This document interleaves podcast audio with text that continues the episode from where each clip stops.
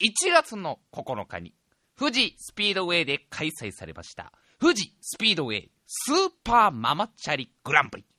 かねてより、当番組でも告知してきましたが、我々タイムマシン部、この度、グランプリ特集という雑誌の力を借りまして、このイベントに参加してきました。でね、ま、今週と来週の2週にわたって、まあ、このスーパーママチャリグランプリの模様を、えー、放送していきたいなと思ってるわけでございますけどね。まあまあまあまあ、まずはさ、じゃあ何なんだと。そのスーパーママチャリグランプリっていうのは一体どういうレースなのかっていうのまだ喋ってなかったんでね、ちょっとまあ紹介しようと思うんだけど。まず富士スピードウェイ。まあこれあの、まあ静岡県のまあ富士山の近くにあるサーキット場なわけだけどね。あのー、1月の富士近くってのもすごいね。あのね、ちょっとした、なんつうんだろうな、デイアフタートゥモロー的な、軽めの氷河期？なんつうんだろう。まあまあ、恐竜が滅びる感じ？凶悪だね、寒さが。まあその1月の富士山近くのさ、まあサーキット場スピードウェイでだね、一周4.5キロもあるレーシングコースを7時間にわたって自転車でひたすら回り続けるっていう。あの、本来は、あの、普段はその、富士スピードウェイってのはあれですよ。フォーミュラーカーとかが走ってるところを、まあ、本来コンビニとか行くために使うママチャリで走るっていう。なんでかはわからない。さわかんないよ。それはなんでチャリなのかはわからない。それはもうあれですよ。もう言えばもうそこに道があるからです。ね。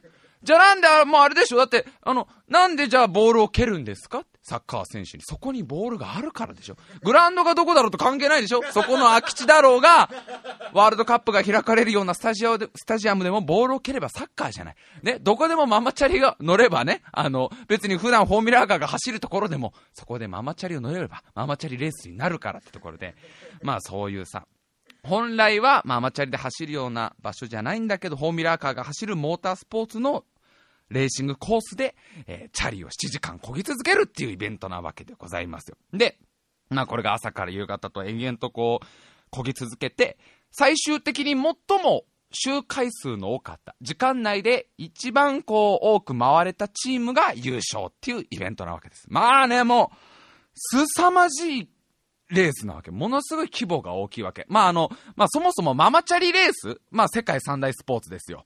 まあ、他が泥系と、あと指相撲ね。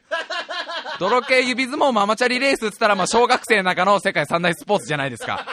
そのママチャリレースのもう世界最高峰なわけですから。もうこのスーパーママチャリ、富士スピードウェイスーパーママチャリグランプリに優勝したら、もう完全にキングオブママチャリですよ。まああの職業欄にプロママチャリレーサーってかけるわけ。なんつうのかな、もうママチャリグランプリのためにこの富士スピードウェイってのは作られたのかもしれない。いやもう、もう言っちゃえばこの自転車っていうものはこのスーパーママチャリグランプリのために開発されたと言っても過言。いやもう僕ら人間がね、あのこう知性を持ったのはこのスーパーママチャリグランプリのためと言っても過言じゃないかもしれない的な雰囲気は少しあるよね。なんつったってさ、全国から参加者がさ、たくさん来るわけでございますよ。このチーム数が約1400チームですよ。全国からそのママチャリレーサーの猛者たちですよ。もう、隣の駅までだったらママチャリで行っちゃうような猛者たちですよ。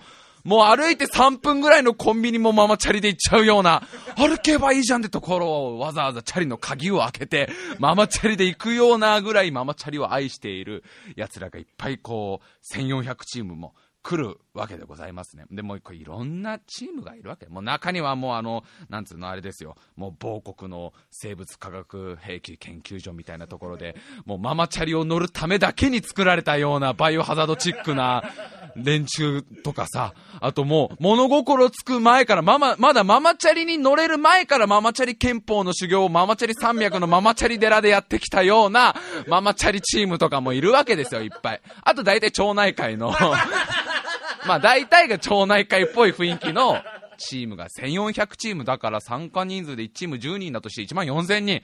で、スタッフ周りとか応援とかもろもろ全部入れると大体2万人以上が参加するところ、これ、これマジ情報だから。これ、数少ない本当の情報を今入れたけど。そ相当壮大なイベントなわけでございます。で、まあ、我々、タイムマシン部もね、この7時間の壮絶な、もう血で血を洗うような、お母さんこの真っ赤の落ちない、だってそれ血だもの。洗ってる洗剤が血だもの。アタックじゃなくてブラッドだもの。みたいなレースを戦い抜くために、まあ我々タイムマシン部も今回チームを作ったわけですよ。これがグランプリ特集タイムマシンチームという、えー、チームだったわけですけど、まあもう日本各地さ、方々から選手たちを集めたわけです。もうママチャリの神様に選ばれたね。まあいるのかわかんないけど。あれですよ、自転車の神様じゃないですよ。ママチャリの神様です。ちゃんと後ろに荷台があって、カゴがあるチャリの神様に選ばれた、この戦いのために生まれてきたような男たちをね、今回選び抜いたわけですよ。まずはこの番組を普段聞いてくださって聞いてくださってるありがたい、え、リスナーの皆様から、えー、7人ほど選ばせていただいたわけですね。まあ、あの、1月なんかこういうのあんだけど、暇だったら来るみたいな。じゃそんな軽くない、そんな軽くちゃんとそのママチャリ族の選手たちを、君の中の眠れる獅子とか狼とか、なんかそういう哺乳類的なやつがいたら、来てくれっていう呼びかけたり、7人もの方々が来てくれたわけです。もう、このリスナーの7人の方々、も生まれつきどっかしらにあのママチャリのあざがあるって言われてますから、ママチャリのあざだからだいぶ、こう、なんかだいぶ細かい入れ墨みたいなタトゥーですけど、まずリスナーの方々7人。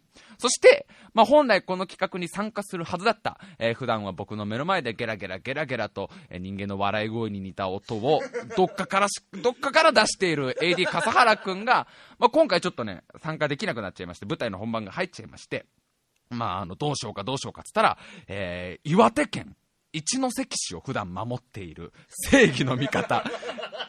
いや、いやいや、そこはちゃんとどこを守っている正義の味方か言っとかないと、ね、そうでしょ？そんだって練馬区とか管轄外だから、彼らにとっちゃ。岩手県の一関市の芸美系っていう名称芸美系を中心に平和を守っているローカルヒーロー、六根戦隊ゲイビマンっていうのが、えー、いらっしゃるんですけど、その中からリーダーのゲイビホワイトさんが行くよと。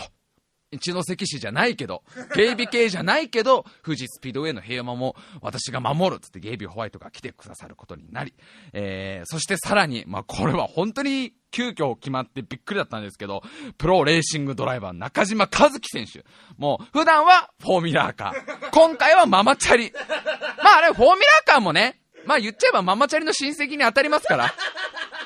同じだろうが車輪がついてる乗り物っていう大きい、大きい図鑑からすればだよ。乗り物図鑑には一緒の、ね。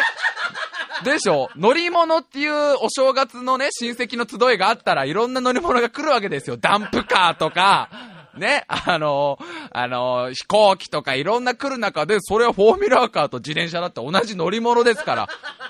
同じ乗り物の、なんか、あの、も大元である馬車からお年玉をもらえる間柄ですから。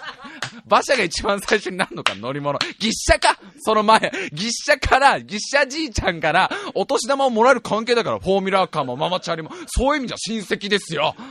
怒られるけど、これ多分。えー、まあもうあれですよ、大活躍されてる方です。もう2009年は F1 ドライバーとして世界で活躍、えー、今年2011年はね、あの、国内のレースで、えー、戦っていくということで、もう、いわばもうこれが初戦ですから、今回の。いや、そうでしょ。スーパーママチャリグランプリが和樹選手にとっての、今年のもうレーシングドライバーとしてのキャリアとしての一発目ですから。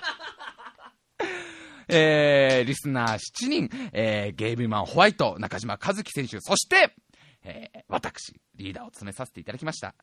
まあ、ある時はね、このインターネットラジオ、タイムマシン部の DJ、でまあ、ある時はバンドネコロマンのギタリスト、で、まあ、大体の時はフリーターですよ。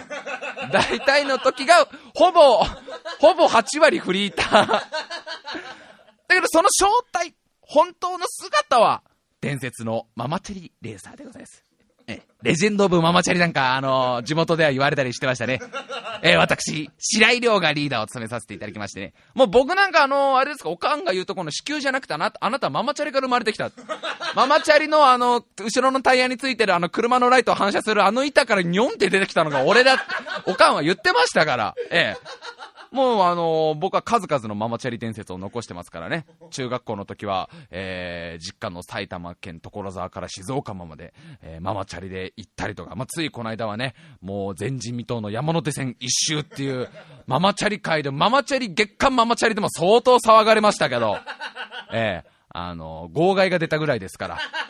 ええ、それぐらいのあの数々の伝説を打ち立ててきました私がね、え今回リーダーを詰めさせていただき、いただいたわけです。もう僕なんかもうね、ま毎日駅に行くまでママチャリぐらい乗ってるぐらいの、もうママチャリ中毒ですから、いわば。ちょっと先のコンビニ行くのもやっぱ使っちゃうんだよ、ママチャリ中毒っていうのは。えー、まあ我々、グランプリ特集タイムマシン号が、えーチームを作りましてね、この1400チームの中の1チームとして参加してきました。で、まあ、今回、今週、来週にわたってね、まあ、どんな感じだったのかの、ちゃんと当日あの、外ロケットしてね、あの、録音してきましたんで、それを流しながらお送りしたいなと思ってるわけでございます。えー先にですね、あのー今回、この激闘のために協力してくださっ、協力してくださったあの、企業の方々がいらっしゃるんで、そのちょっとね、あの、お礼を言っときたいなと思います。あのーまず、まあ、なんていうのかな、こう勇者たちの、もう、常備品というか、なんていうのかな、冒険の必需品というのかな。もうあの、鋼の剣なんかいらねえんだよ。あの、鎖片びらなんていらないけど、レッドブルだけは持ってけっていうのが、まあ、ロトの一族の言い伝えであるらしいんですよ。もうあれ、いやーもう装備品はね、次の街でよりグレード高いの出るけど、レッドブルだけは買っといた方がいい。いきなしあの、ちょっと長めのダンジョンとかあった時大変だからって。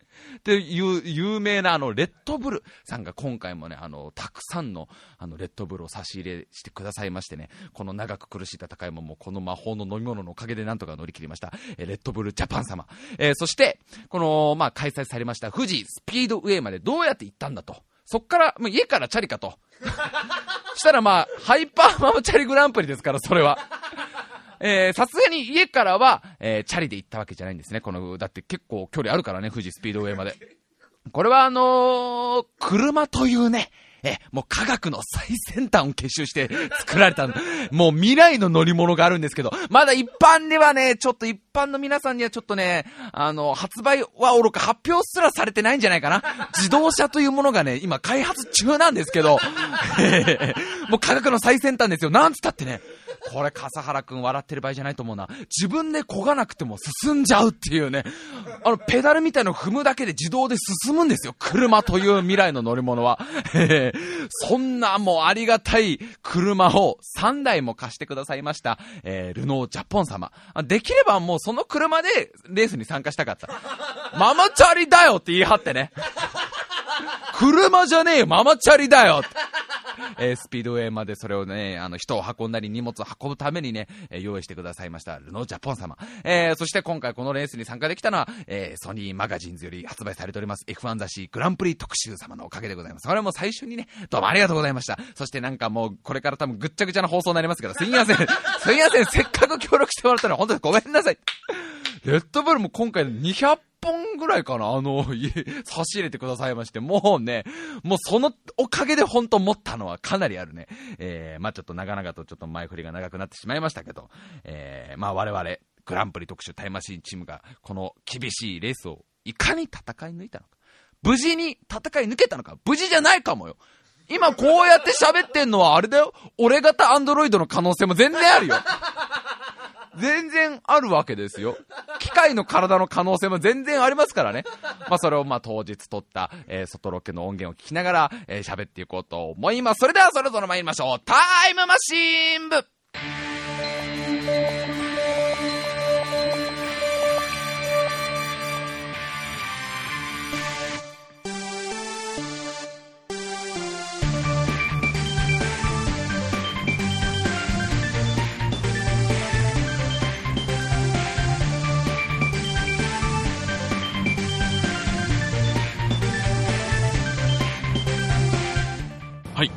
我々タイムマシン部一行はついに富士スピードウェイにたどり着きました。いよいよ明日1月9日にねこの地で壮絶なバトルが行われるわけだ。私はすっかり心の中から戦士になっているわけです、えー今両隣に2人の男が私の両隣に2人の男がいます。まず1人目。今回この富士スピードウェイまで運転士を務めてくれた。そしてまた私の愛機であるレッドバッファローを整備してくれている人生の先輩です。はい、どうも皆さん、はじめまして、人生の先輩です。えーこの番組を長く聞いてくれてる方はねあの初期の頃かなりメールを送ってくださったあのド変態野郎です、ね、本当すいませんでした、皆さん。えーもうスケベな話ばっかりしてくる熟女が大好き。JJ 大好き。JJ, JJ というのは熟女、略して略して JJ、えー彼は私にパソコンをくれた方なんですがそのパソコンにえー20年前の AV の映像を入れて渡してくれる。それ白井さん見たんですか？え全部少し見てこれは僕のお父さんのだなと思って見るのをやめた。そんな熟女が大好き現在35歳、はい。人生の先輩。人生の先輩です。よろしくお願いします。そして私の左には、はい。あ僕ですか？あそうだよ。君だよ。ごめんなさい。一緒にネコロマンをやっているお。ドラムの板橋です。そうです。よろしくお願いします。タクミンです。タグミです。古代古の妖精と呼ばれている。私と一緒にロックバンドネコロマンで活動しているタクミンです。はい。よろしくお願いします。今回は来てくれたわけだね。ええまあ今日は朝の、えー10時ぐらいかな出発したのはそうですね。ね、僕が若干寝坊したりなんだりで、そうですね。朝の10時ちょっと過ぎぐらいに車に乗って、はい。富士スピードウェイを目指したわけなんだ。ね。やっぱりなんていうのかな。こうこれから戦うわけだからね。そうそうそう。戦うわけだから選手としていろんなやっぱり心の準備とかいろいろあったんだけどなるえ早速先輩が警察に止められるという。あやらかしちゃった。やらかしちゃったっていうね。ね。これがまたあれ出最高だ発してどれくらい出でした？発して30分ほど。白井くん家を出て、30分経ったかな？30分も経たない。すぐだよね。すぐだよね。すぐだよね。ええ速攻でえー警察に止められる。うん曲がっちゃダメなんだよってね。とこで、右折禁止のとこで、やっぱりね、戦士だから、こう、戦場に急ぐばかり、急いだあまり、うん。えー右に曲がっちゃいけないところを右に曲がっちゃう。そう。で、おまわりさんにちょっと来いと。すごい勢いでおまわりさん出てきたからね、交番からね。ニコニコしながらダメなんだよ、ここ。ねねねって言われながらね。この人生の先輩っていうのは、あの、皆さん覚えてますかね ?8 月にタイマー新聞、去年の8月にタイマー新聞がバーベキューをやったんですけど、その時もこの人生の先輩は車を出してくれたりとか、はいえーその出してくれた車が エンストしてレッカー移動してえー人生の先輩が肉を全部持ってくるっていう役なのに。肉がまさか届かないというはい事態になり、それだけに収まらず、帰り道、ね、えーみんな徹夜でバーベキューを楽しんで、次の日、いや、楽しかったね、みんな帰ろうって時に、この人生の先輩はまさかの面白いやつ、鍵をなくしちゃうっていう。しかもあの、あれだからね、レッカーされて、それで借りたレンタカーの鍵をなくしちゃうというね。2台目の車の鍵をなくしてもうどうにもなくしちゃう。と3時間ぐらいみんな帰れないっていう。ダメな大人になってしまったっていう名言を残した先輩が、今回も一発目からやらかした。やらかした持ね。ってますねおまわりさんに連れてかれてね。まあ、そういうことがあったりとか、うんまあ、その間、まあ、僕と匠は、ね、ドキドキドキドキしながら待ってそうじゃん。だって、笑って爆笑してんじゃん、だって。いやあの35歳ぐらいの人がねとぼとぼとおまわりさんに連れてかれればね なかなか良かったね。なかなかシュールだったね。やっぱいやでもねそういうところをちゃんと守っていかないとね大きい事故につながるからそういう小さいミスが。すいません。先輩は本当反省してくださいよ本当ね、あに。の、反省しようと思いますけど。頼む頼むよもう。ただネタ的にはいいでしょ。ネタ的には的にはありでしょ。まあその後大体何時間ぐらいかかりましたかここに来るまで。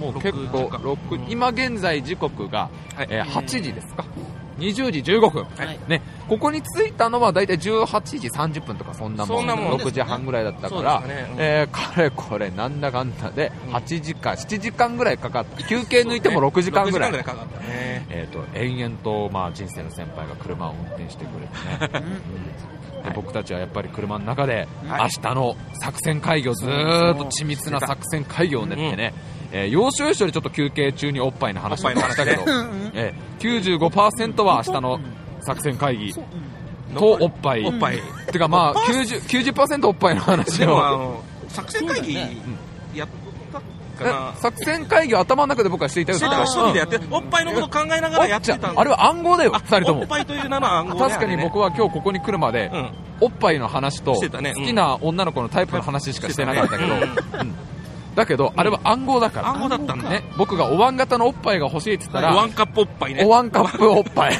おワンカップおっぱい。ワワンカップおっぱい。ンカップおっぱいの話をしているときはね出だしはちょっとゆっくりめで後半ペースを上げようそういう暗号なのにそうなんだ。2人ともなんか間に捉えてずっとおっぱいの話を話してた。ごめんなさい。おおっぱいおっぱい。このそこはすいませんでした。富士スピードウェイでこんなにおっぱいっていう言葉を出したのは私たちが多分初初めてだと思われるな。結構いいろんな人いるけどね。まあ6時間近く約ずっと下ネタの話をしそうですねそして無事にここに着き、えー準備を一通り終え、はいはいえー現在これ気温はいくつぐらいなんだろうかな。確実に0度言ってんじゃないですかね。レートは言ってんじゃないですかね。僕はでもねやっぱりこの場に来ている約1400チームぐらいなんだっけな、2万人近くの参加者のやっぱ熱い闘志を感じてますから、あー。え彼らの選手としての熱を感じてるからね。僕の体感温度は大体マイナス15度ぐらいだね。だいぶ冷え込んでる。てんじゃん、ええ。もう負けてんじゃん。刺すような寒さだね。だって足の指とかも足のか指は全部まとまったね。やばいよねこれね。足がワンブロック制になったこれから。釣り始めてるからねこれね。僕はあの膝の下ぐらいからワンブロックになってるね、ええ、だいぶ来てるねこれ。寒いよもうね凄まじい。ただねまず一つはね星空が綺麗なん綺だよ。麗それはうん。やっぱこの時のために僕は星をたくさん作っといたからね、うん、最高の星空とそして夜景が綺麗なんだよね、うん、ここに来るまでね結構この辺りはあの都市部でもあったりするからね。そうそうそう。で都市部と山の真ん中ぐらいなのかな？これ間ぐらいなのかな？あれは大大三大東京市じゃな第三東京市は箱根の方だ。お前は何を言ってるんだ人生のい先輩。や俺エヴァ見たことないお前は熟女の話をずっとしてればいいんだよ夜景なんか綺麗でね。ね。まあこの時のために僕はもう人類を進明進歩させたから。人類の文明を進歩させたからね。もうこの場はすごい相当な参加者が今テントを立てたりなんだりで、もうさっきから僕にどんどんプレッシャーを与えてるわけですよ、で明日は全部叩き潰してやろうやったるぞと。やったるぞと。今のうちからちょっとこっちもねやっておかないといけないからね。やっとかなきゃいけない、ね。どんどん今ね。先輩は今どんどん私たちの自転車を整備してくれている。そしてタクミンは約パシリという役を。そうですそうです。大体そうです。何でも聞くところによると明日ネコロマンのライブがあると。野外で,、でこのクソ寒い中カホンっていうあの手で叩くドラムをやるバカがいるっていう。木の箱ね。木の箱。を手のひらで叩くっていうアホ。がこの0度ぐらいの気温の中。いるんだっていねるんだってね。俺の左横に。なんだそうなんだ。で出番前に何でも氷水に手を？つけてからやる。つけてから、ね。何でも20分間ぐらい塩と氷でカチカチになった水の中に手をつけてからカホンを叩くアホがいるっていう。おそらく両手の細胞が壊死するんじゃないか、まあ、タクミンは明日ね、えー私たちがこう、えー自転車で頑張ってる中間間でネコロマンライブがあります。僕がやってるバンドネコロマンのライブを野外でやるために今回来てくれたというところで。まあこの先はよ夜は長いから、はい。うん。えーなんとか無事に明日朝を迎えよう、はい。うん走れやなんとかなるから、とりあえず明日頑張って一周でもしよう、この寒さを味方につけて、というところで、はい。えーどうも二人ともありがとう、今日は今日はどんどん楽しんでってくれ、暑かったらどんどん脱いでくれ。脱げないよ。脱げない脱いじゃっていいのかなこれ。あ脱いで大丈夫だよ。え先うん。頭から水をかぶって面白い感じになってくれみんな、うん。というわけでね、えーまずはこれからあの参加者のみんなと話したりとかいろいろしとこうと思いますんでね、えー続きを聞いてください。はい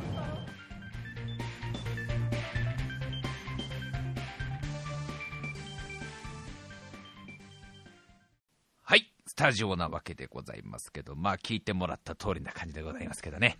まあ、今回あのね、あの、実はね、あの、リスナーの中から有志であの、なんていうの、スタッフ周りとかをこうやってくださった方がたくさんいましてね。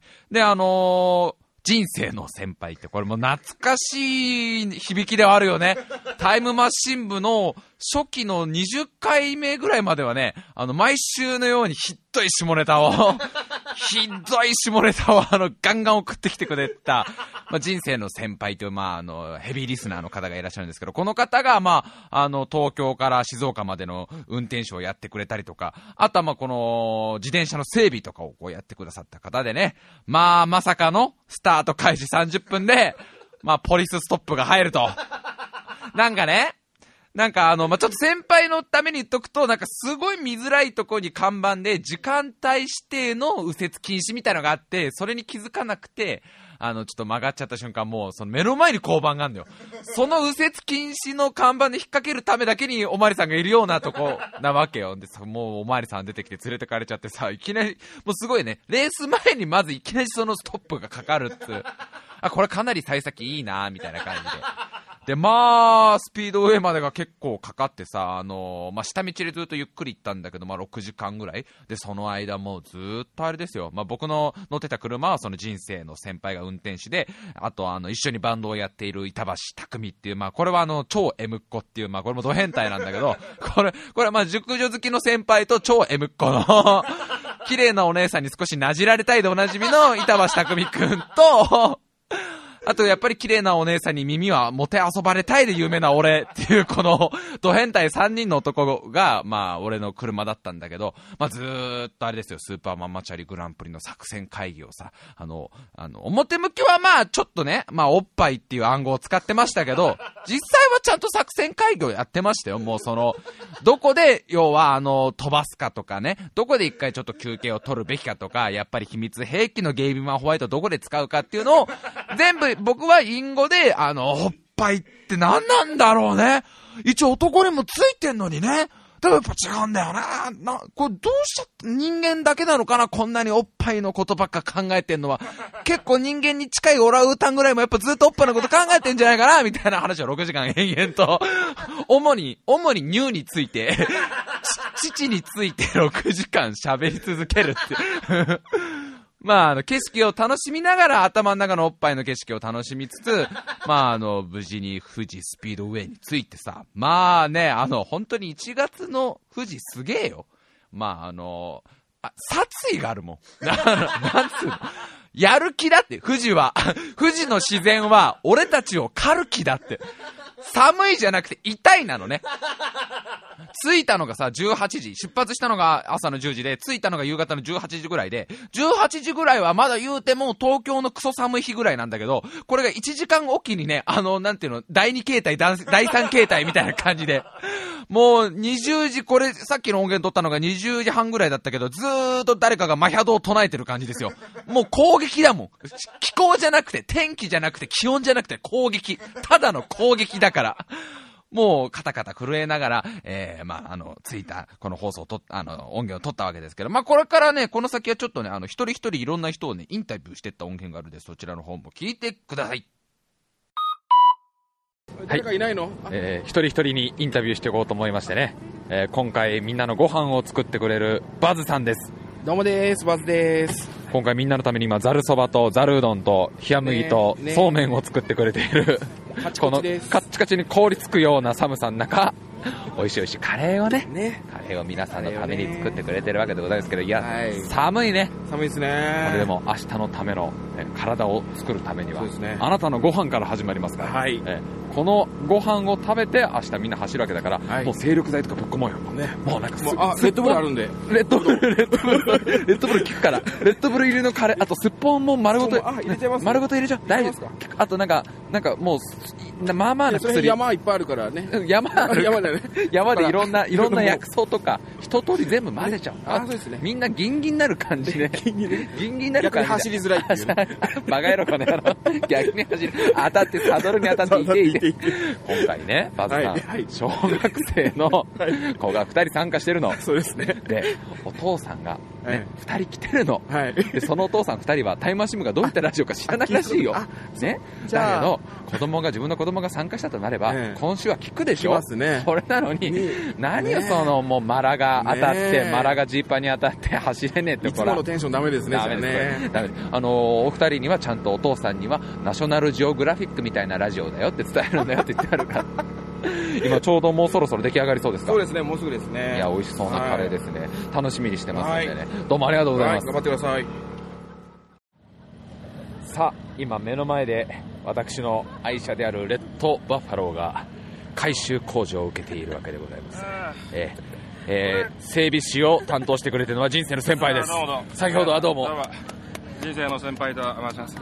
まあ。お今私の自転車のチェーンの部分を持っているわけでございますね。おやすさんって呼んでもらってもいいかもしれないね。おやさん。おやさんどうでしょう？うちのレッドバッファロー明日のレースには勝間に合いますかね？勝たせるよ。いやーどれに言ってんの勝たせるときましたか。どうですか？やっぱり速度の方はだいたい4倍ぐらいになるって話は聞いてるんですけど。えーまあ3倍は見といてもらわないとね。シャアには勝てるね。勝てちゃうと今目の前で人生の先輩が私の自転車を一個一個バラバラにしてくれてるわけですけどあのリアルな話どこら辺が言ってました？だいぶ。タイヤもうダメだね、これね。タイヤ買ってきてないんだよね。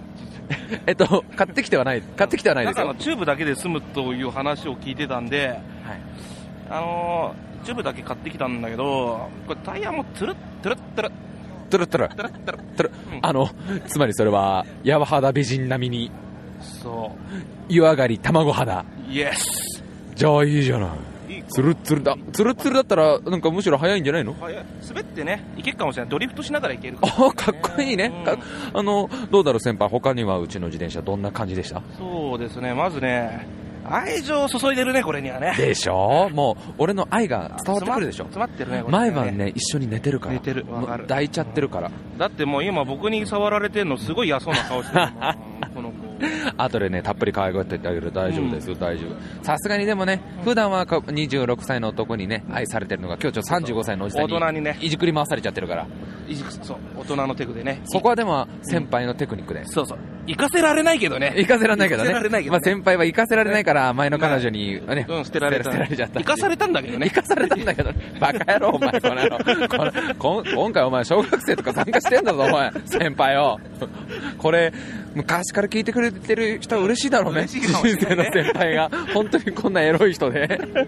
行ってこいになれなかったんだもんね。行ってこいの関係になれなかった。行きっぱなしだったんだね行きっぱなしだったんだよ。えっと、今ね、目の前にはね、あの、うちのバンドのボーカルの前田麻子が、ね、はい、こんばんは、あこんにちは、こんおはようございます。はい、えー一通り言っといたというところでございます。あれ、あいつ聞くかわかんないね。あそこちょっとこっち来いよ。はいうん。ね、先輩はあの、行かせることができなかったから、あの、振られちゃったって。一人よがりなとこがあった一人よがりな、一人、一人エッチだった一人エッチ、一人ジョイだった。一人ジョイだ一人ジョイ、一人だけで楽しんでた。そうそうそう。ワン、ワンマンプレイ、ワンマンプレイだった。ワンマンプレイでした。確かに。う んバカ野郎、この野郎、先輩。あんた、自転車の修理をやってるんだろ？そうです、すいません。最低だよ。我ながら最低だよ。富士スピードウェイって何話してんだって話だよ。本当に何を喋ってんのお前は。ね？いろんな人のおかげでスピードウェイに行けて、何を人生の先輩と話してるんだって。自分のバンドのボーカルを目の前に置いてだよ。ね？言うても25歳の女の子目の前にいる状況で、俺と人生の先輩がね、もうこの後ちょっと編集で切ったけど、延々と下ネタをこの後、数分にわたり喋ってるわけですよ。ええ、10分近くこの後延々とね、あのお互いの性癖について、あさこいるのに。で、ちょいちょいあさこにセクハラしてっから。さすがにそれはカットしようと、放送で。もう、先輩がもうドエロね。もう、きっといおっさんでしょ、これ。何が活かせらんねえだよ。もう知らねえよって行かせらんなくて彼女に振られたみたいな話を、この間のあの忘年会の時にそんな話してて、もうその忘年会で聞いたいろんな元カノの話は面白いんだけど、ここじゃとてもじゃないけど喋れないっていう。俺の、俺がちょっと道徳的にどうかと思われるから、先輩の元カノの話あんまり出ると危ねえんだけど、もうひどいわー。でさ、そうそう、あのーまあ、今回あの、ご飯を、ね、あの、みんなのご飯を作ってくださってるバズさんという方が、まあ、いらっしゃったわけですけど、あの、まあ、普段ね、あの、お弁当屋さんをやってる方で、まあ、うまいのよ料理が本当に。カレーとかがさ、もう、すごいね、あの、寒さを抜きにしても本当にうまいわけ。ただ、寒さのせいで、5分ぐらい置いとくとカレーが投資するわけよ。カレーが、カレーがもう救急車を呼んでくれって言ってくるぐらい冷たくなるっていう。富士のね、やっぱり霊気はそれぐらいあるよ。富士の霊気はカレーも殺すね。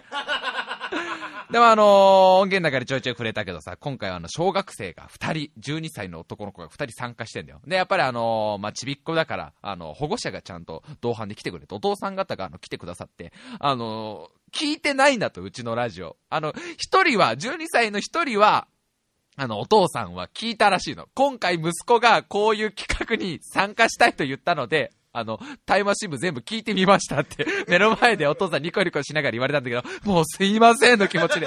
で、もう一人の男の子の方は、お父さんは、あの、まだ聞いたことはないんですけど、あの、失礼ながらまだ聞いてはないんですけど、あのね、坊や、お父さんにはディスカバリーチャンネルの NHK スペシャルみたいなラジオだって言っとくんだぞって。間違っても聞かせちゃダメだぞ、お父さんには。俺がお父さんに呼ばれることになるから。まあ、この後ね、あの、一人一人奏者にインタビューしていく、えー、音源がありますんで、そちらの方も聞いてください。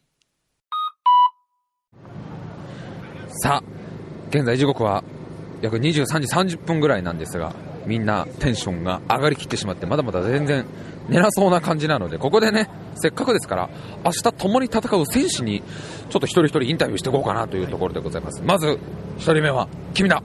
名前は？右手の恋人です。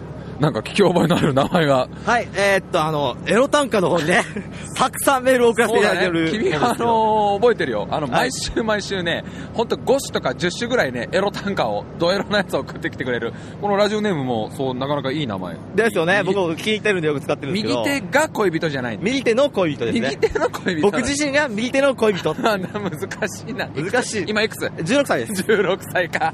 まだ、もう今青春真っ盛りだ。そうです。まあまあまあ、そうですね。学校楽しい。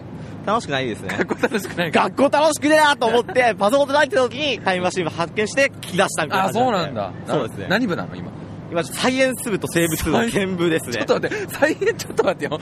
サイエンス部と生物部は合併しないの？しないんですしよね。ないんだ。え、やってること違うの？違うんですよ。それサイエンスって随分大きく出たね。でかくてさ生物部ってサイエンス部の中の一個の部署じゃないの？あと天文部もあるんですよ。天文部もあるんかい年に1回で活動する天文部があって。年に1回なの？そうですね それ何やってんの？年に1回。夏に泊まって星を見るっていうえ、。学校に泊まんだ？学校に泊まってえ、。それはちなみに、はいあの、男の子と女の子両方いる部活？ああ、両方いますね。それちょ、羨ましい。なんで天文部行かない天文部も入ってます、そういえば。天文部入ってる？入ってたんですけど、僕参加しなかったんで、入ってた感がないんですよ。それ1年に1回の、お前1年に1回のちょうど活動日がダメだったんで。お前待って、お前の学校なんだお前の学校？おかしいだろ、部活の。そんな感じなんで分配がおかしいだろ、部活の。おかしいですよね。サイエンス部で全部まとめられるでしょ？まあでもまあ、生物部は生物部みたいな感じなんじゃないですか、ね。あるんだ、やっぱり。多分白井さんが聞いたら怒ると思うんですけど、うんうん軽音部作るって言ったらダメって言われたんですよ。でもサイエンス部と生物部と天文部はあるっていうね。軽音部はダメだったの？軽音部はダメって言われて。あー、なんかそういう。音楽系はいっぱいあるやろ、合唱とか。お前あるやろ、ダメダメって言われて。だけど、サイエンスはサイエンスを増や科して。学は正義みたいなね、日本的に。はあの増やしていいってことで年に1回しかやんねえででも天文部いいなそれなんでなんで逃しちゃったの？その2年に1回の多分、母さんの実家かどっかに行ってたかなんか、なんかお前リアルだなリアルが。理由がリアルだな。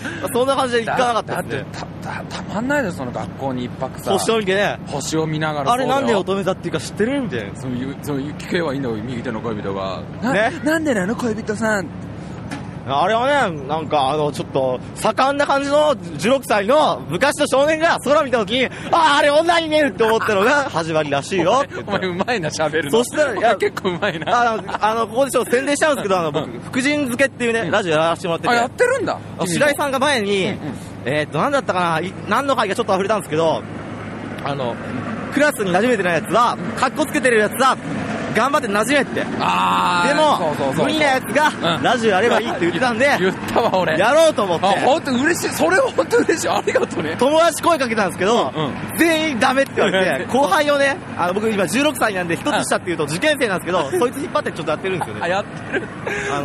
じゃあもうさっきの乙女座のくだり面白かったよ。あありがとうございあ もう16歳の盛んな男の子が、はいやりてえなとか思いながらやりてえなと思ってやりてえな、やりて女体、夜空に一発かまそうぜみたいな感じでそう。ぜと思って、見た、見たのが乙女座だったんだ。そうですねごめん、俺乙女座なんだ。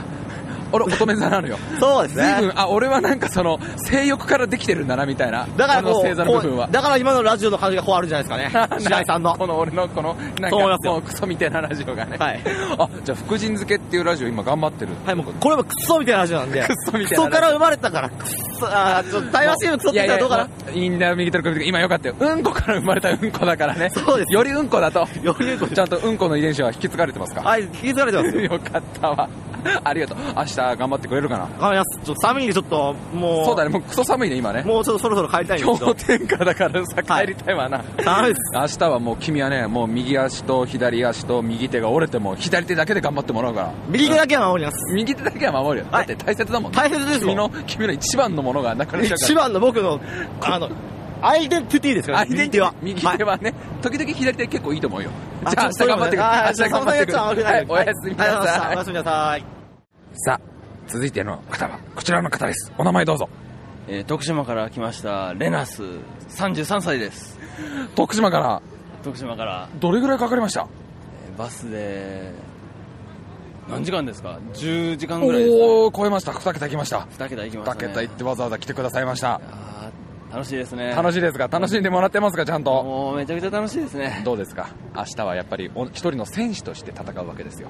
そうですね。もう誰にも負けない自信がありますんで。ちゃんとちゃんとあれですよ。もうそれなりにあのお金が出るぐらいの怪我をしても頑張ってもらいますからね。あもう全然大丈それ夫です。それなりに訴訟問題になってもこっちは負けないつもりで。もうねこれ両手両足がなくなっても歯で歯で頑張って。歯で頑張るんだ。歯で漕ぐの？歯で漕ぐの？それどういうこと？それそれだって乗ってるんでしょ？チャリ乗りながら歯それはああれか地味編的な？地味編的？歯歯で頑張るっていう。のもうすごいエネルギーが伝わってきますけど普段はうちのラジオも聞いてくださってるっていう。そうですね。もう仕事に行く時帰る時も聞いてますし、えーこっそりとね奥さんの MP3 プレイヤーの中にも入れてる。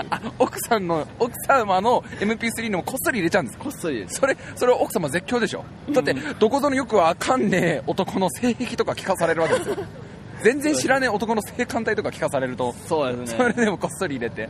こっそりね。聞いてくれてるかどうかちょっと別として。まだあのそれはあの家族の会話とかでもあのラジオ面白いねとかは出てこないから出てこないですね、まあででもこっそりと、えーこの間、白井さんの方にフォローが入ってたんで、あ本当に、えーびっくりしましたね。お奥様が、あじゃあこれはもう僕聞いてくださってもう夫婦愛にね貢献してねえこれからもこれから、ね、寒くなってきますからまだまだね夫婦はもう頑張っていただいてね。そっちの方が頑張って もう最低じゃないですか、この俺こ 今日は初めておお会いした方に頑張ってね。えー頑張夜の方。夜の方。夜これから夜ですからね。明日の朝の方。もいないですよちょっと困りますね。最悪だわ俺。じゃあ明日頑張ってください。はい頑張ります。はいおやすみなさい。はいおやすみなさい。えー続いての方。こちらの方です。お名前をどうぞはい、えっと、ラジオネームサラです。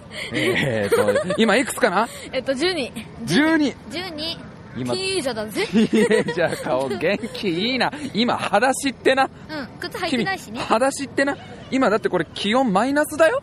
2度、2度ぐらい。マイナス2度ぐらいで。で、ただいま11時27分。11時27分に坊やが起きてるっていうのはなかなかまずいんだけど。でも12歳だからもうね。12歳もう来年中1だからね。中1だからね。そっから早いよもう。あっという間だよ今年全然寒くない？全然。なんか最近好きなものとかなんか？クリスマスあクリスマスプレゼント何もらった？もらってません。クリスマスプレゼントはもらってない？えっと、お父さんに PSP が欲しいって言ったんだけど、DS の時に、えっと、僕がゲームばかりをしていたので、ダメだとやりました。DS でやりすぎだ。そうです。DS ちょっと調節しときゃ PSP もらえたかもしれないけどね、明日のでも頑張り次第じゃこれ。頑張り次第じゃこれ出るかもしれないこれ、え 元気？いいな本当に。やっぱ12歳の子もう元気？いいわそらそらくんは明日あの、まあ、君は一人の選手としてね。はい。一人の男としてはい。戦場に向かうわけだけど、はい。なんか意気込みみたいのがあったら聞かせてもらっていいかな？周りの奴らをみんなぶっ飛ばしたいと思います。おっと過激派だなおいなかなかに過激派だな戦士ですから。もう選手だからねそんなレースで負かそうなんじゃなくて。もうここから武力衝突だとそうだ。そうだってじゃああの、金敵を膝切りでキーンってやってるが、なんとかなるさあの、急所をね、そうそうだ男性器を膝でコンってやるわけだ。おお父さん今日来てんでしょ？一緒に。お父さんあやべえやべえ。ピー、ピー入れといて。ピー入れといた方がいいお父さんに後で怒られる。お父さんこのラジオ聞いてんの？え、聞いてます。えっと、時々。聞いちゃった？聞いちゃった。お父さん、なんつってた？大丈夫だった？うん、無言だから、まあいいんじゃね？みたいな。無言はね、大丈夫なのかな？無言は果たして OK なのかな？お父さん的に。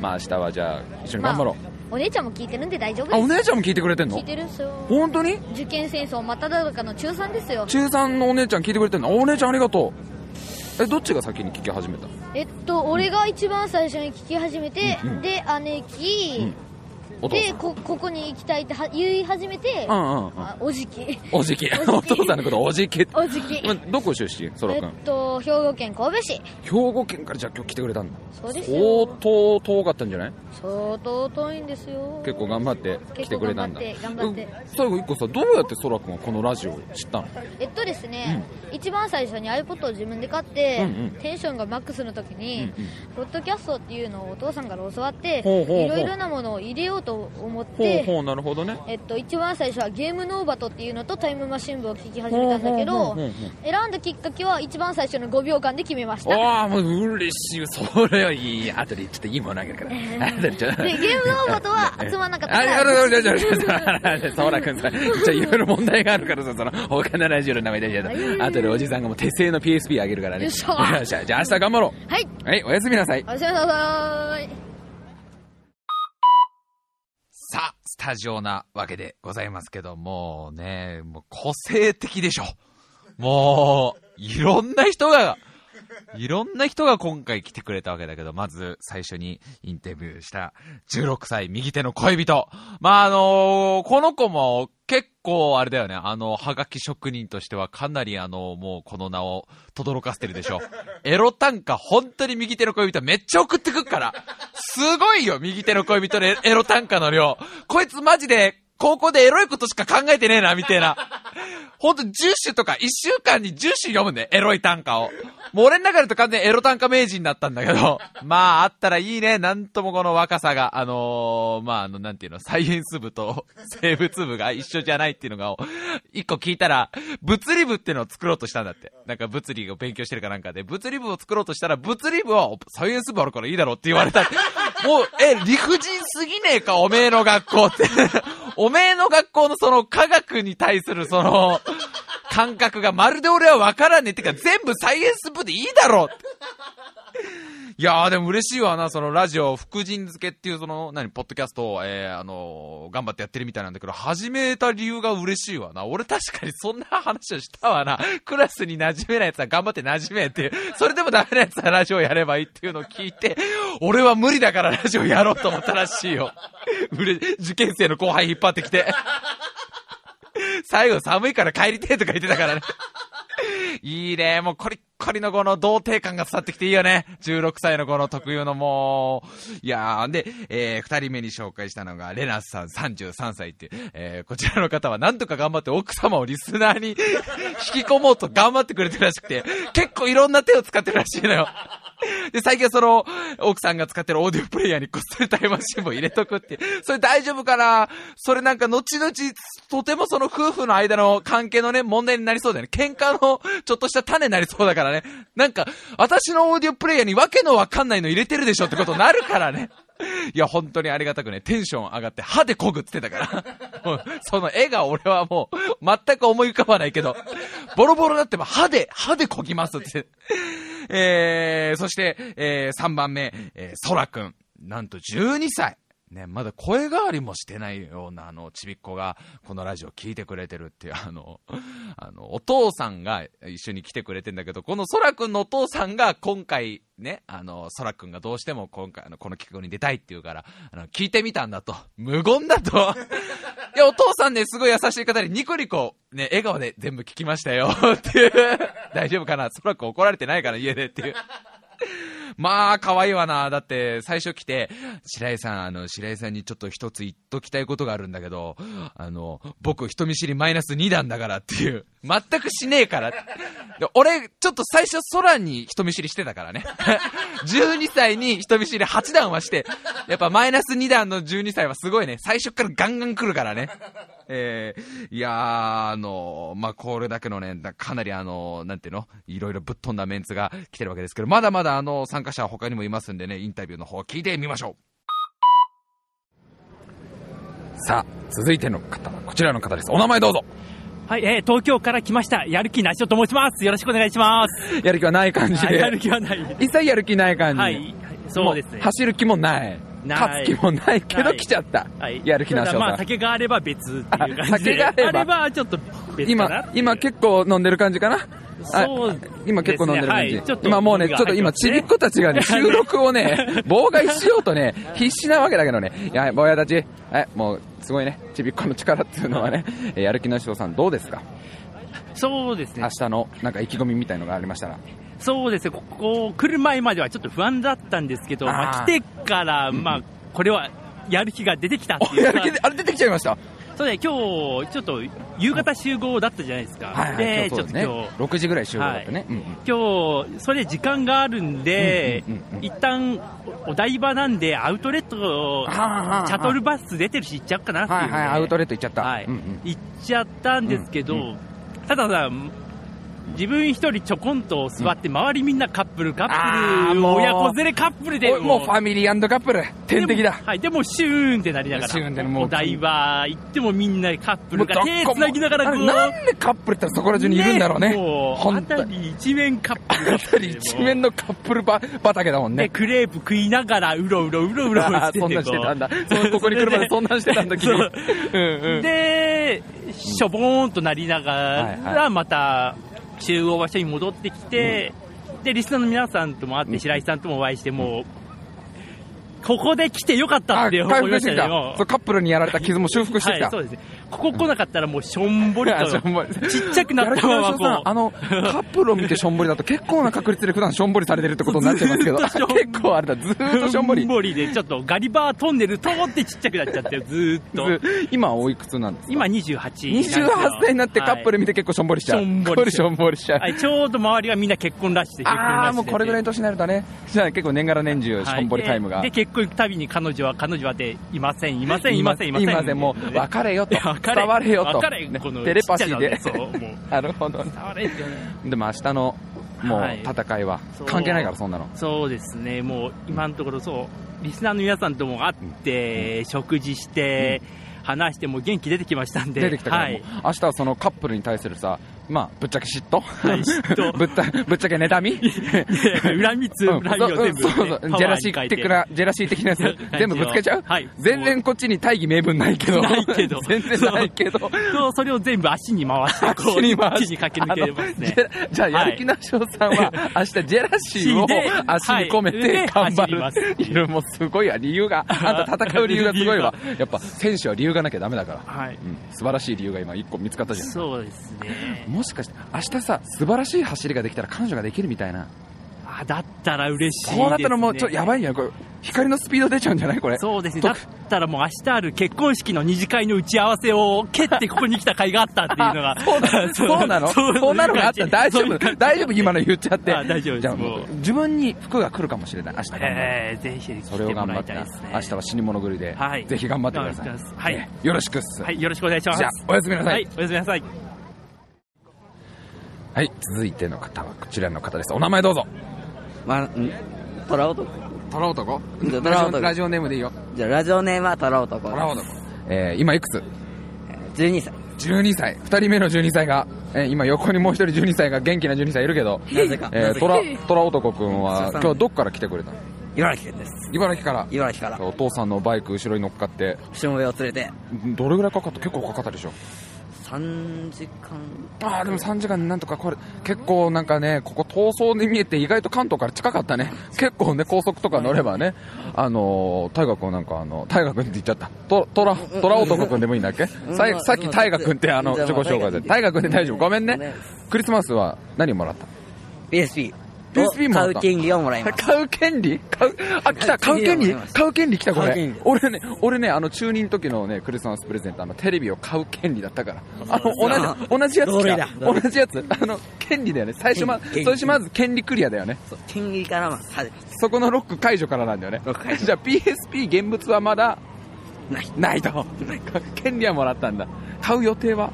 もう買いました。あ、買ったんだ。買いましたあ、それなんかお年、お年玉とかそこら辺のお正月あたり。まあまあ、ちょっとね、あびっくりしてね。おお金をこう貯めといて買ったみたいなその権利をもらえたんだもらえたんです。偉いな君は 変でした明日は一人の選手として頑張ってもらうわけだけどはい。なんか意気込みみたいのがあったら聞かせてもらっていいかな読みは、転ばないで、うん白井さんよりも早くゴールする。おーこれもうライバル宣言ライバル戦。言っとくけど俺相当速いよ俺相当出ちゃう時速相当時速大体12キロぐらいって結構普通の話しちゃって今。まあそれぐらいは出したいと思ってる。明日はもう時速50キロぐらいは自転車だフラッシュいけます怪我だけしないようにね。せっかくまあ PSP をほら変えたんだから、PSP は今日持ってきてない。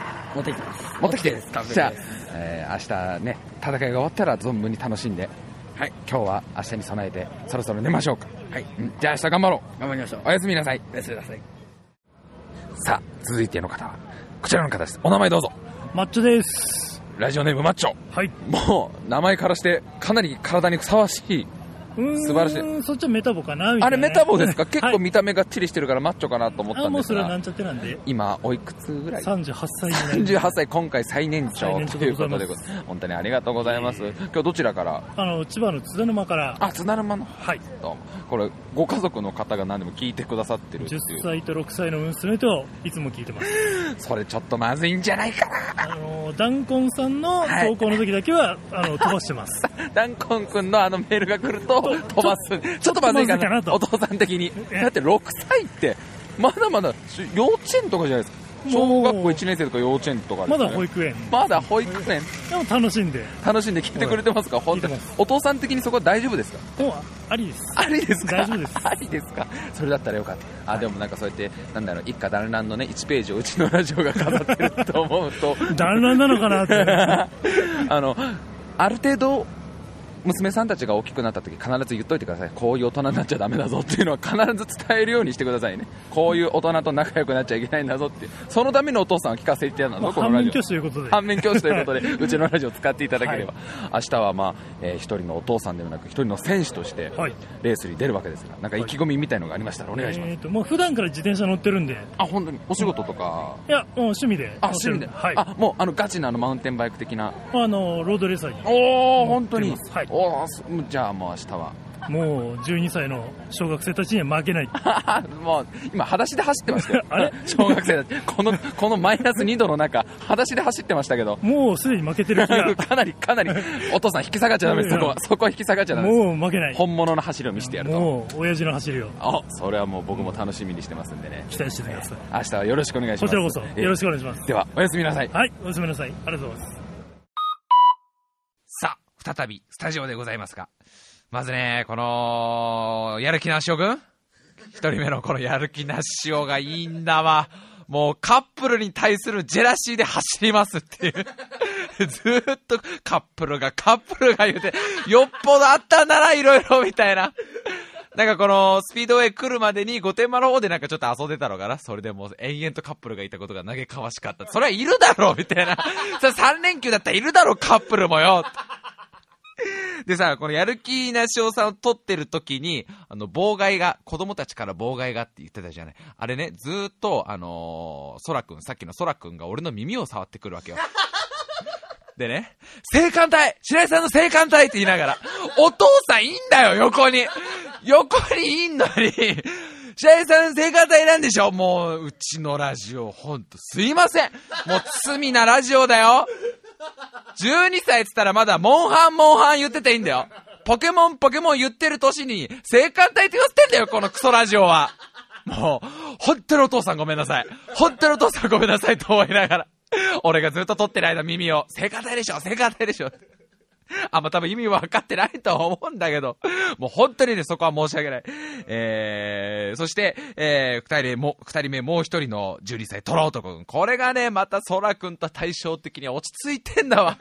しっかりしてるんだわ、このトラ男くんが。ちゃんとこう、あの、みんなのためにスープを作ったりとかね、するぐらい落ち着いてる子でね、もう、クリスマスプレゼントがいいよね。もう12歳特有の。俺もそうだったけど、買う権利ね。あの、PSP を買う権利。サンタさんはさ、どういうものを靴下に入れてくれたんだろう契約書みたいな、権利書みたいのを一枚挟んどいてくれたのかな枕元に。トロ男くん買っていいよっていう権利書をくれたのかなで、PSP は自分のお金で買ったらしいから。そこら辺がいいよなそして最後、マッチョさん、えー、38歳、今回、えーと、最年長。なんと10歳と6歳の娘さんと聞いてくれてるっていう、このラジオを。もう大丈夫なのかな本当に。大丈夫かなと思う。でも6歳のね、もう妹ちゃんの方は全然わけがわかんないだろうね、このラジオの。で、一応そのうちの、まあ、あのね、もう名物はがき職人のダンコンの投稿が来たら、ちょっとそこは飛ばすらしいよ。さすがにちょっとダンコンのは、もうこのラジオさ、もう DJ のこのトークからして、あの都の条例思いっきり引っかかるよな。思いっきり引っかかるよな。あの、今話題のあの条例。もう有害だもん。だって12歳に、12歳に性感って言わせてるからね。こう、今結構いろいろほら問題になってんじゃん。あの表現の自由とかね、いろいろな問題があるけどさ、このラジオは完全に真っ黒だよね。もうあの、もう、都議会に突きつけられても、しょうがねえよな。小6に言わせてんだもん。もう。で、6歳と10歳の子、まだ保育園児だよ。もう、記録更新でしょ。最年少リスナーの。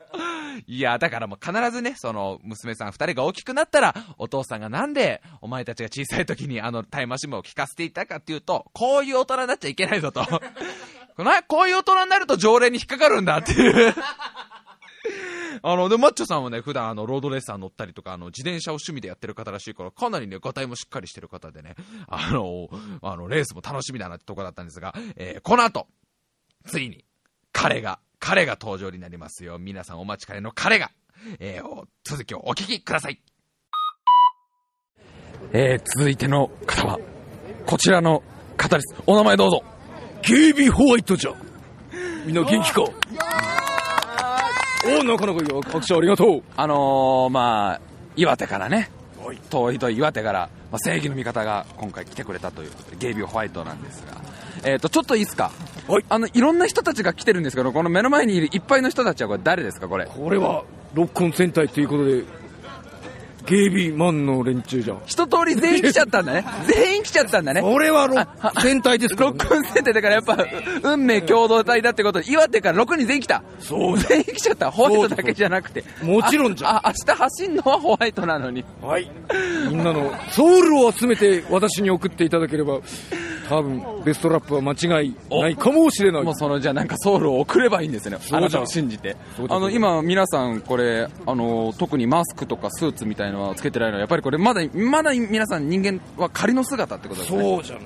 ゲイビー今の仮の姿を今借りてきたわけじゃん。そう、人間の姿を借りてきてるんですよね、これは。そうじゃん。明日は、あの、まあ、いろんな方が、約1400チーム2万人ほどが出る中、あのスーツを着て、えっと、まあ、あの、あの、ね、メットマスクをつけて、走ってくれると。もちろんもちろんそれが素顔じゃからな今ちょっとゲイビーホワイトマジかよって顔しましたよね、今。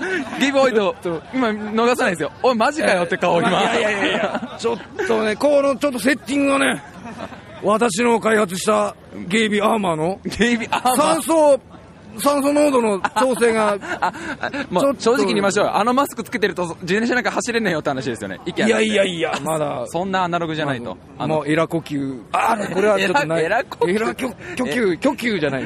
もう追い込まれて余計な設定を増やしてますよね、今。いやいやエラ呼吸設定ついたら、もともとのショーでなんか水中の戦いとかやらなきゃいけなくなりますよ、この先。まあ、いや、ゲイビ系は、あの清流の里です。あめちゃくちゃ綺麗ですね。いや、そう。僕あの、YouTube の方で、あの、今ヒーローは YouTube を使う時代になったんですよね。そうあのもちろんショーの方がアップされてたんで、僕あの、ずいぶん時代が変わったなと思ったんですけど、自分たちの命がけの戦いを YouTube にアップする時代になったんだなと思って、ずいぶん時代も変わったなあの、保険とかがね、適用になるかどうかをそう映像で判断してもらう。そういうことなの？いや、そう、まあ、悪の軍団との保険との適用のために、後々問題になるからね。悪役の、ね悪役、悪役って言うためだ。悪のど親玉っちが悪かったの今のみたいな。構暴れとか言っちゃって、結局今どっちが悪いのってなった時に。どっちが、どっちの責任があるの？YouTube の映像を見て、これはゲイビマンさんの方に非がありますね、みたいなとか見るんだ。そうだそうだ。それちびっこ聞きたくないとそ。こは立ち位置でこう、結構な距離でね、この、立ち位置？立ち位置を決ま決めとく。しっかりね、場見しって、場見て。どうですか？明日、まあ、まあ、一人のね、正義の味方として、明日は富士スピードウェイ、頑張ってくれる、戦ってくれるわけですが、意気込みみたいのがありましたら。ええ、そうじゃな。せっかく、まあヒーロー枠としてね、呼ばれてきたわけじゃ。はい。つまりじゃ。はい。お尻がさ、あ、落ちてない。あ、噛んじゃった。あー、もう噛んじゃった。もう一回、え、もう、今、あの、ちょっと。もう一回今巻き戻して人間の方がだいぶ出ちゃって、人間。もう一回言ってきまずあねの、ゲイビマンの連中、少しは、リーダーがき、ね、喋ってんだから、ドン虫ですよ。リーダーが頑張ってんの、今。このゲイビ、ゲイビ、ゲイビマンたちは。ダーありきだからね。さあ、リーダーいただきます。あの、酒とかビール飲んでますよ。いいんすか？ゲイビマン。これは、え、エネルギーだよね。えー かかなり際どいな。かなり際どい私はまだエネルギー補給してないので。ホワイトひょっとして舐められてる？なめ、ちょっと舐められてるこれ。そんなことない。若干舐められてないこれ？これはもう、ね。もう、顔で、顔で決まってるんですよね。さっき噛んじゃったから。噛んじゃった。もう一回言っとこうか。もう一回言っときますか。明日の意気込みみたいのをよろしく。あんまり長くすると難しくなっちゃうから。明日は、AD 笠原の、ね、分まで頑張る。よろしくお願いします。ああのベストラップを目指して戦ってくれる戦う。そしてみんな世界の平和のためにあそんなみんな。そうああ結構ね今大きい声出して結構いろんな人見たんだ今。ちょっとちょっと恥ずかしい感じだ。あ結構マスクがなくてもいける感じなんだ。よちょっと帽子でかけちゃったりして。明日はよろしくお願いします。よろしくお願いします。よろしくお願いします。じゃあ本当によろしくよろしくお願いします。岩手からゲイビーホワイトが来てくれたわけなんだけど、全員来ちゃうっていうね。六根戦隊だから、もう赤、青、緑、黄色、ピンク全員来るって、別に走んないけど、やっぱリーダーのホワイトが行くならっていう。でさ、もうゲイビーホワイトがさ、もういいのがさ、あれだよ、キャラ的にはだよ。なんかもう何百年も生きてるような、ような設定なのに、返事が、はいっていう。それが俺すごくいい。それがすごくいいんだよね。それがあの仮の姿の人間っていうのは、人間の44歳っていうのは、44歳のおじさんっていうのは仮の姿らしいんだけど、ちょいちょいそっちに寄っちゃう。キャラが寄っちゃうっていう。あとずーっと酸素の心配してるのが俺はもうすっごい面白くて。いや、明日のレースは、このゲイゲイビーマンが普段、ゲイビーマンの本来の姿で走ってもらいますよと。あの、ゲイビーアーマーをつけて、ゲイビーマンのマスクをつけてやってもらいますよって言ったら、えって顔したからね、え、マジでっていう。酸素がちょっと、みたいなこと言って、あんたらだって普段さ、ね、あの、悪い悪い悪のって敵役と命がけの戦いをしてるわけじゃない。そういう時酸素どうしてんだよ、みたいな。そっちの方が絶対全力で動いてるでしょ、みたいな。もうめちゃくちゃ酸素大丈夫かな？酸素大丈夫か？エラ呼吸とか追い詰められてわけのわかんない設定足してるし。で、またあの、ゲイビーマンの他の、他のメンバーたち、レッドとかグリーンとかピンクとかがさ、ゲイビーホワイトがずっと一生懸命喋ってる時ずっとビール飲んでるって。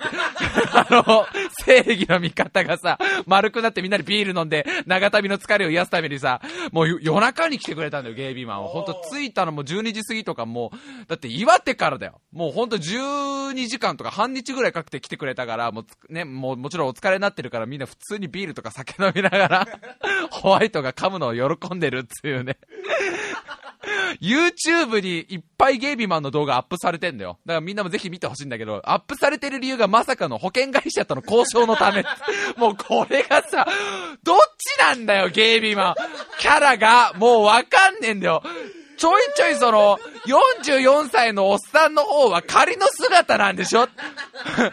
本当のゲイビーマンは、あの真っ白いスーツにマスクつけてんのが本来の姿なはずなのに、ちょいちょい44歳なんだよ。その保険がもしなんか大きい事故があって暴れとか言った場合に誰の責任になるかみたいのを撮ると、ほあの、そのために YouTube 撮ってるみたいな。もう子供聞きたくないし、ゲイビーアーマー結構いっちゃうんだ、そういうので。あれだって元ネタ、元ネタが元々の設定結構すごいことになってたよね、ゲイビーマン。いいよな、もう、その、ちょいちょいこのね、あの、どっちかわかんなくなるあたりがゲイビマンの魅力だね。でもまあ、本当に嬉しいわな。岩手からもう AD かサルくん出れないからってさ、あの、6人で仲良くバスに乗って、もうね、皆さん超いい人。あの、本当にね、ゲイビマンたちね、もう全然、めちゃくちゃ謙虚でいい人たちっていう。一切戦いの匂いがしないっていう。平和な平和な、ゲイビ系、いいとこなんだろうなっていう。もうその空気がさ、この音源から伝わってくるでしょ。えー、そして、この後についにあのスーパービッグゲストが、えー真夜中に到着するんです。その音源ぜひ聞いてください。はい。現在時刻午前3時。えーと、ビッグゲストがついに到着いたしました。レーシングドライバーの中島和樹選手が来てくださいました。えーと、おはようございますですかね。おはようございますですかね、もうこれは。えー、長旅を終え、はい、長くないです、2時間ぐらい。2時間ぐらいで、2時間でもこの時間で相当混んでましたよね、道路。かいなり。や、あの、トラックがちょっといただけで。なかなか大変な道まあだから。パトカーにも捕まらず。あ、大丈夫です。パトカーには捕まらずによかった。いや、ちょっと今、凄まじい寒さですが、そうですね、あの、ちょっと舐めてましたね。えーちょっと舐めてましたね。これはい完全に、僕も完全に舐めてました。はい今、屋外でこたつに入りながら、屋外でこたつっていう。そして目の前、目の前には12歳の子供がいる状況っていう。おはようございます。明日、共に戦う戦士なんですが興奮して寝れないみたいで。寝れない。元気でいられるんですかね そこなんですよ、かなり。えー他にも明日はもうのかなりの数、えー、と残り僕を入れて9人になります、他のメンバーは今もう全員ちょっと先に寝てる状態なんですが、えー明日朝一でも挨拶させますんで、はい。えーこちらこそよろしく。よろしくお願いします、何か明日意気込みありましたら一言えーとですね、ちょっと最近忙しすぎてまだ何も考えられてないんで、明日のことを、えー、明日になったらまた考えたいなと思いますが、ぜひぜひ。はい、はい。あの、まあ、こけないように。こけないように、とにかくそこですね、はい。転ばないようにというところなんで、えー本当に夜遅い中、本当にありがとうございます。いえとんでもないです。明日はよろしくお願いします。ます。頑張ります。なんと、中島和樹選手が、本当に来てくれるという、えー夜中の3時かな。あれ、真夜中の3時ぐらいで、あのーもう、気温が、マイナス、ほんと、は8度とか7度とか、そんな中に来てくださる。あの、これ言ってなかったけど、外だから。ずっと、ずっと外だからね、これ。屋内じゃないから。ずっとなんかこう、もう草原みたいなとこに、ブルーシート引いて、こたつ置いて、みんなでガタガタ震えながら、飯食ったりとかしてる中に、和樹選手来てくださって、あのー夜中の3時に2人でカレー食ってこたつで。もうこれ多分もうね、得難い経験だと思うよ。もうない経験だと思うよ、これは。あの、本当にね、ありがたいことにね、あの、本当に参加してくださるという話になりまして。で、えーもうこれが夜中の3時ぐらいだったから、俺もこの後すぐ寝ちゃって、えー、2日目に行くわけですけど、実は、このインタビュー、まだ終わりじゃないんです。このリスナーの方々ずっとインタビューしてきましたけど、一人だけすでにもう寝ちゃってた方がいて、二日目の朝に、えー最後の一人インタビューしてありますんで、そちらの方聞いてください。さあ、えー昨日一人だけ紹介できなかったメンバー紹介に行きたいと思います。お名前の方よろしくお願いします。キャンです。キアンさん、えー今おいくつですか？二十歳です。二十歳？若い、えー1月9日の今朝の6時半ぐらいですが、はい。この寒さいかがです？寒いですけど、寒いのは得意なんで。あ、本当全然、全然いけます、これ。俺もう体が鉛のようなんですけど、まあ全然大丈夫な感じですか？これあげます。ありがとうございます。今、北海道、小型の北海道、ありがとうございます。これ、一人一人からいろんな北海道さっきからもらってるのでかなり今、ポッケの中北海道でたっぷりなんですけど、んもう、多い、に越したことはないですからね。そうですね。今日いよいよ決戦当日ですけど、はいどうですか？意気込みの方は。そうですね。若い子もいるんで。いやいや、あなたも十分に若いでしょ。あなたも十分負けないように頑張りたいです。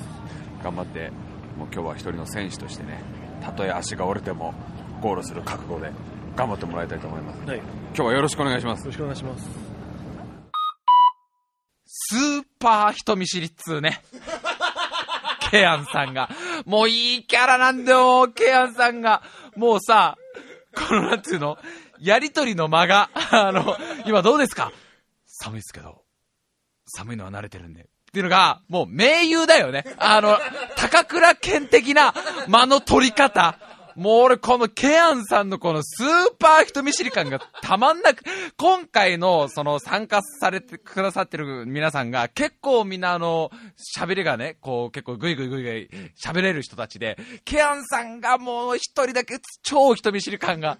で本人は、口下手なんですっていう、人見知りじゃないです。口下手なんですっていうのが俺も大好きで、この、この方のこの独特の間が、北海道くださって、これどうぞっていう。二十歳にしてはもういい間を出せるよね。いい空気を。もう、この、このインタ、前日のインタビューの時はもうすでにお休みになってて、あの、朝朝一発目でインタビューしてくれたんですけど、えー、さあ、こう、ずっともう今週はあの、こうやって、えー、今回一緒に戦ってくれる選手たちの紹介になりましたけども、これで総勢俺も入れて10人。で、えー、2日目、いよいよ、あの、スーパーママチャリグランプリ開催となるわけでございますけど、ちょっと今週俺がいっぱい喋りすぎたりとか、もう、みんな面白すぎんだよ、本当にリスナーの皆さんも。もうゲイミマンも、和樹選手もみんなもうそれぞれ。やっぱりみんなの話を全部もう流すともうそれだけでね、お腹いっぱいだと思いますんでね。えー続きは来週の放送でいよいよ当日のレースの模様なんかをね、全部喋ります。喋ったり、あといっぱいね、これあの、録音もしてありますんでね、あの、そちらの方も。結構すごいよ、来週もまた。あの、レース中の内容もそうだし、ゲイビマンショーの模様とかもね、あの、撮ってあったりとかね、あの、和樹選手のインタビューとかもたっぷり入れたりとかね、結構いろいろ、いろんなことがまた後半ありますんでね、そちらの方もぜひ聞いててください。えー、ごめんなさい、ちょっとメールもちょっと今週は時間的に厳しいので、えー、メールテーマ映画の方は、映画について、映画館について何でもいいです。映画についてのメール、まだまだ募集しております。また、あの、前半のね、感想でも、あの、どんどん送ってください。えー、メールアドレスだけ言っときましょう。タイムハイフン部、アットホットメール .co.jp、タイムハイフン部、アットホットメール .co.jp、スペルは、time-bu、アットホットございます。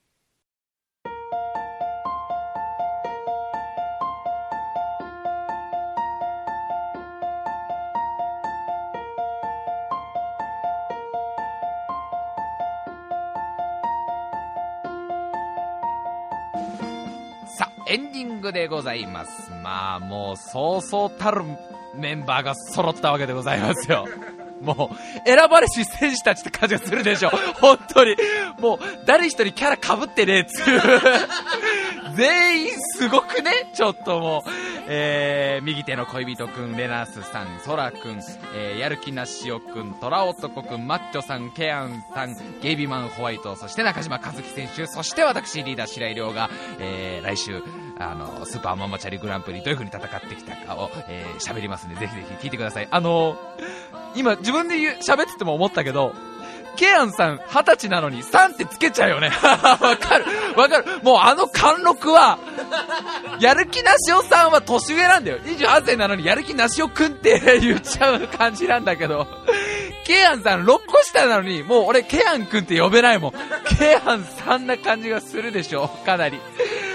いやもう本当ね、すごいよね。もうなかなかね、あの写真とかもでいっぱいでいろんな方撮ってた、撮ってくださってたんだけどね、もう俺的にはあの、和樹選手とゲイミマンホワイトが横に並んでるのがかなり奇跡的なツーショットだと思ったり。